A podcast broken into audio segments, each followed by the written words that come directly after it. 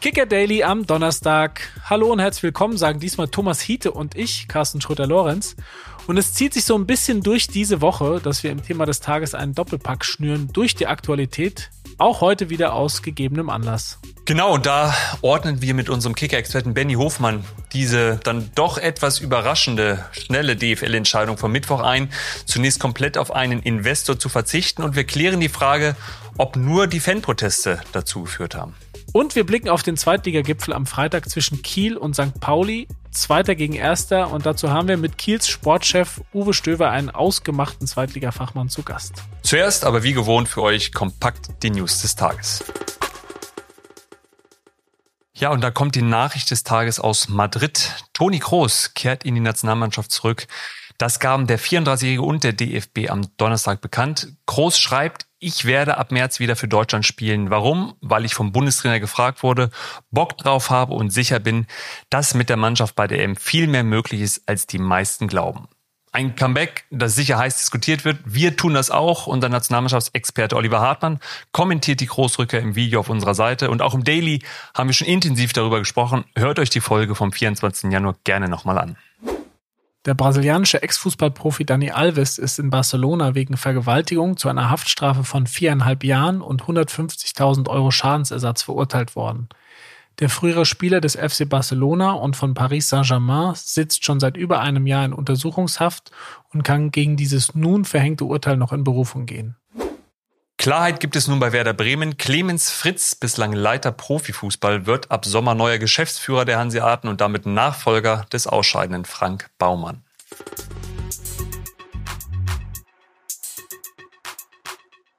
Der geplante Investorendeal der DFL ist geplatzt und damit dürften die Protestaktionen der Kurven in den deutschen Stadien an diesem Wochenende ein Ende haben. Nicht aber die Diskussionen, wie es im deutschen Profifußball weitergeht, über die Geschehnisse vom Mittwoch und was diese nun für die Zukunft bedeuten. Darüber sprechen wir nun mit unserem Kicker-Experten Benny Hofmann. Benny, schön, dass du da bist. Schönen guten Tag. Ja, du hast am Mittwoch einen viel beachteten Kommentar geschrieben und vertrittst die Meinung, dass das Nein zu einem Investor kein Kuschen äh, der Liga vor den Ultras sei. Warum nicht? Ich glaube, es ist in erster Linie eine Anerkennung der Realitäten. Wir hatten in den letzten ein, zwei Wochen ähm, Bewegungen mit Blick auf dieses Thema Zweidrittelmehrheit, ähm, wo einfach viele Clubs umgefallen sind. Jetzt kann man sicherlich sagen, bei dem einen oder anderen Club war es unter dem Druck ähm, der Fans, der organisierten Fanszene, sicherlich auch der Ultras ebenso, dass diese Clubs gekippt sind. Ich glaube aber, bei dem einen oder anderen Club hat man sich schlicht und ergreifend noch gar nicht mit den Konsequenzen eines möglichen Deals vertraut gemacht. Und am Ende muss man eben sagen, wenn keine breite Mehrheit, keine breite Akzeptanz im deutschen Fußball als Gesamtbild da ist, dann kann man diesen Deal nicht durchdrücken. Im Lauf des Dienstags hat sich dann nach unseren Recherchen herauskristallisiert, war es dann eben so, dass man eher mit 20 Nein-Stimmen hätte rechnen müssen bei einer neuen Abstimmung. Ja, jetzt ist das natürlich ein Punkt, oder es war sehr sichtbar, diese Proteste äh, und die, die Ultras oder die Fangruppierungen, die die Proteste gemacht haben, die freuen sich jetzt aus ihrer Sicht ja nachvollziehbar, dass dieser Protest Wirkung gezeigt hat. Gibt es aber nicht jetzt die Gefahr oder siehst du die, dass künftig dann auch Tennisbälle auf dem Platz fliegen, wenn sich die Kurven ihren Fußball so bauen wollen, wie sie sich wünschen. Beispielsweise jetzt mal überspitzt gesagt, wenn sie durchsetzen wollen, alle Spiele 15.30 am Samstag? Nee, das sehe ich nicht. Ähm, und zwar aus zwei Gründen. Der erste Grund ist noch ein weiterer Faktor, der zu einem Umdenken bei der im, im Liga-Präsidium geführt hat, nämlich das Bundeskartellamt. Das hat sich ähm, oder es befasst sich offenbar sehr, sehr genau mit dem Ablauf der Wahl im Dezember. Stichwort Kontroverse um die Stimmabgabe Martin Kinz. Ähm, das ist auch ein Argument, das die Liga zum Umdenken ähm, verleitet hat.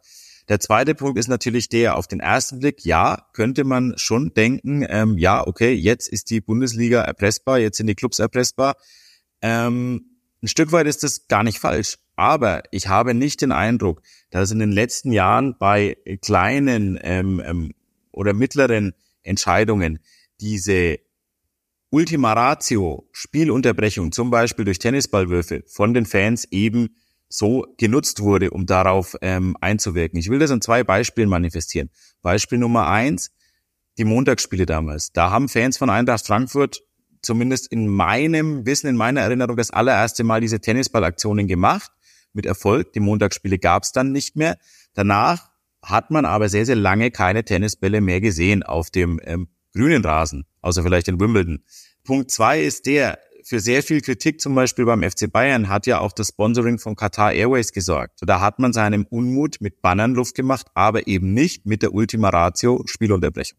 Jetzt gibt's in diesem Thema, gab's ja auch unter den Clubs vorher Uneinigkeit, teilweise innerhalb der Clubs, dann eben in dieser Gemeinschaft der 36 äh, DFL-Vereine, wo es aber eine Einigkeit gab, eine große Mehrheit zumindest, die sieht, dass in das Geschäftsmodell investiert werden soll so 600 Millionen Euro war so ein bisschen der Konsens. Welche Wege siehst du denn jetzt ohne Investor, wie die DFL wettbewerbsfähig bleiben soll, beziehungsweise ihr Geschäftsmodell erweitern soll?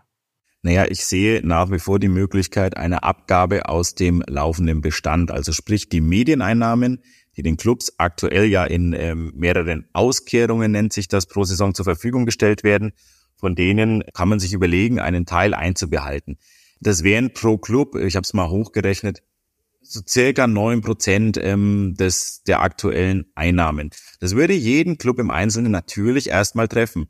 Keine Frage, weil das Geld ist ja verplant. Auf der anderen Seite denke ich, im nationalen Konkurrenzbereich würde es jetzt nicht für Unterschiede sorgen, weil umgerechnet der FC Bayern würde, müsste natürlich auf ein bisschen mehr verzichten als meinetwegen Mainz 05 oder die SV Elversberg in der zweiten Liga. Aber ich glaube, am nationalen Gefüge würde das nicht großartiges ändern. Und sind wir mal ehrlich, beim FC Bayern würden wir dann von Pi mal Daumen neun bis, äh, bis elf Millionen Euro pro Saison reden. Ähm, das macht bei den hohen Personalaufwandszahlen ähm, jetzt auch das Kraut nicht mehr fett, ehrlich gesagt. Die Frage ist vielmehr, kann sich das der ein oder andere Verein leisten, weil er eben diese Zukunftseinnahmen sich bereits hat vorfinanzieren lassen von Banken und entsprechend dieses Geld verpfändet ist. Benny, jetzt, jetzt steht der 23. Spieltag bevor. Erwartest du ein ganz normales Bundesliga-Wochenende? Alles andere wäre ziemlich absurd. Es wird vielleicht noch die ein oder andere hämische Kommentierung von Seiten der, der organisierten Fanszenen geben ähm, in Form von Bannern. Aber wenn einer jetzt noch einen Tennisball schmeißt, dann hat er nicht begriffen. Du bleibst am Ball, würde ich sagen. Besten Dank für deine Einschätzung. Ich danke euch.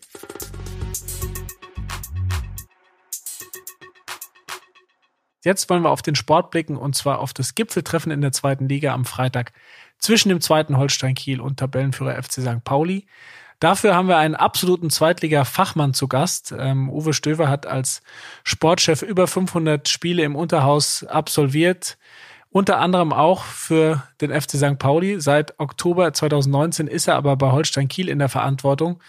Ja, herzlich willkommen, Herr Stöver, und schön, dass Sie bei Kicker Daily am Start sind. Ja, moin in die Runde. Freut mich auch. Ja, dieses Spitzenspiel am 23. Spieltag, ich habe es angesprochen. Zweiter gegen Erster, Holstein Kiel gegen St. Pauli, Ihren Ex-Club. Herr Stöver, Hand aufs Herz, haben Sie vor der Saison daran geglaubt, dass diese Paarung so spät in der Saison ein echtes Gipfeltreffen wird?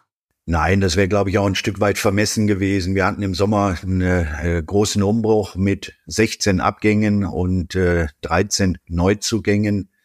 Also das war nicht vorhersehbar. Das sind Dinge, die man sich vielleicht wünscht, aber zu dem Zeitpunkt sicherlich auch ein Stück weit unrealistisch war.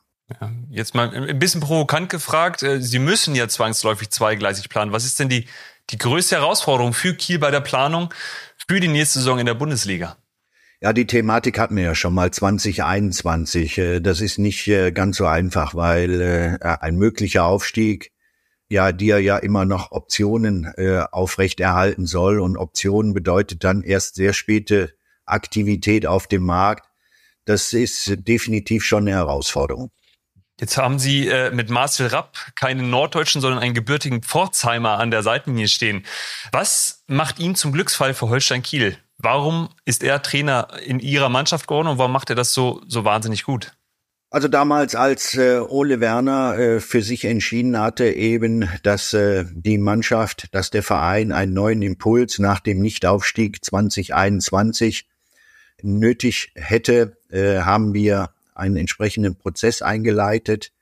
Unsere Erkenntnisse, die wir gesammelt haben in der Vorzeit, äh, wir sind nicht nur unterwegs im, im Bereich des Spielerscoutings, sondern auch im Bereich des Trainerscoutings, Schrägstrich offiziellen Scoutings mit all den Erkenntnissen, die wir hatten von entsprechender Sezierung äh, seiner Spiele, seiner Spielweise mit der damaligen U19 der TSG Hoffenheim, entsprechender Live-Beobachtung, haben wir für uns entschieden, dass er ein Trainer ist, der für uns äh, von Interesse sein könnte. Und äh, ja, wie ich denke, mit Rückblick auf äh, jetzt die Zeit müssen wir festhalten, dass das ganz gut gepasst hat. Herr Stiffer, was macht den Gegner, was macht Ihren Ex-Club St. Pauli so stark und wird man die Kiezkicker nächstes Jahr sicher in der Bundesliga erleben? Also das ist nicht das eine, sondern das ist ähm, in der Gesamtbetrachtung ein, ein richtig guter Eindruck, den der FC St. Pauli dort hinterlässt. Von Kaderplanung, Formieren einer Mannschaft, dann Abläufe äh, intensivieren, einstudieren, manifestieren. Das ist eine individuelle, äh, individuelle Qualität auf mehreren Positionen. Das Zusammenspiel zwischen Verein, offiziellen Mannschaft äh, äh, scheinen zu funktionieren. Wichtige Faktoren, die für den sportlichen Erfolg letztendlich von größter Wichtigkeit sind. Das ist ein richtig, richtig guter Eindruck, äh, den Sie da hinterlassen, neben all den Inhalten, die Sie letztendlich auf den Platz bringen. Gute mannschaftliche Geschlossenheit, gutes Defensivverhalten, gutes Aufbauspiel, gut in Ihren Abläufen, offensiv, äh, Torgefahr. Also äh, da kommt schon auch richtig was auf uns zu am Wochenende. Jetzt ist Ihr Club Jäger von St. Pauli, äh, aber auch Gejagter zugleich mit, mit Großclubs wie den Hamburger SV und Hannover 96 im Nacken. Habt ihr die Substanz, um, um diese beiden Clubs, jetzt auch der HSV mit, mit Steffen Baumgart an der Seitenlinie, hinter euch zu halten? Ja, das ist eine spannende Frage. Da bin ich auch mal gespannt, ob wir die beantworten können. Aber Fakt ist, und das sagte ich ja eben auch, wenn du nach 22 Spieltagen äh, dastehst, wo wir auch stehen, dann hast du eine äh, entsprechende Qualität. Wir haben jetzt äh, erfahren müssen, äh, gerade zu Beginn der Rückrunde mit äh, vielen äh, Verletzungsproblemen, langfristigen Ausfällen wichtiger Spieler, dass äh, da für uns auch ein erster äh, erster Anspruch war, den den wir meistern mussten und und äh, mit den Spielen Magdeburg, Schalke und äh, in Paderborn haben wir zumindest einen Weg eingeschlagen, auch äh, namhafte und wichtige Spieler in dieser Mannschaft äh, kompensieren zu können. Aber die Frage wird sein, äh, kommt das in Zukunft nochmal auf uns zu? Ja, nein. Und eben die Themen, die ich eben genannt habe. Fakt ist, es ist Substanz da, es ist auch Qualität da. Aber nochmal, die entscheidenden Spieltage, die kommen noch. Mhm. Ein Blick in den Sommer. Sie haben schon im Oktober erklärt, dass die Holstein nach der Saison verlassen werden. Haben Sie Ihren Abschied angesichts der Erstligachancen schon bereut? Ich bin gedanklich äh, gar nicht in dem Thema 30.06., was passiert danach, sondern ich bin äh, äh, auch in der Verantwortung gezwungen, mich so zu fokussieren, dass bis zum 30.06. oder in, in, in, in puncto Wettbewerb 19.05. letzter Spieltag alles reinhauen äh, werde und da werde ich äh, bis zum letzten Tag meinen Fokus drauf richten und was ab 1.07. kommt, da bin ich selber gespannt, da ist von A bis Z ist da alles möglich. Ja, dann wünschen wir Ihnen erstmal noch jetzt eine erfolgreiche äh, restliche Zeit bei Holstein und dann ein gutes Händchen bei der Zukunftsgestaltung. Vielen Dank fürs Gespräch und äh, bis bald. Wir äh, melden uns dann nochmal, wenn es heiß wird hier äh, in den Spieltagen 31 bis 34. Sehr gerne. Wenn wir dann im Rennen sind, dann sind wir schon mal einen Schritt weiter. Vielen Dank. Alles danke. Klar, danke. Danke. Tschüss.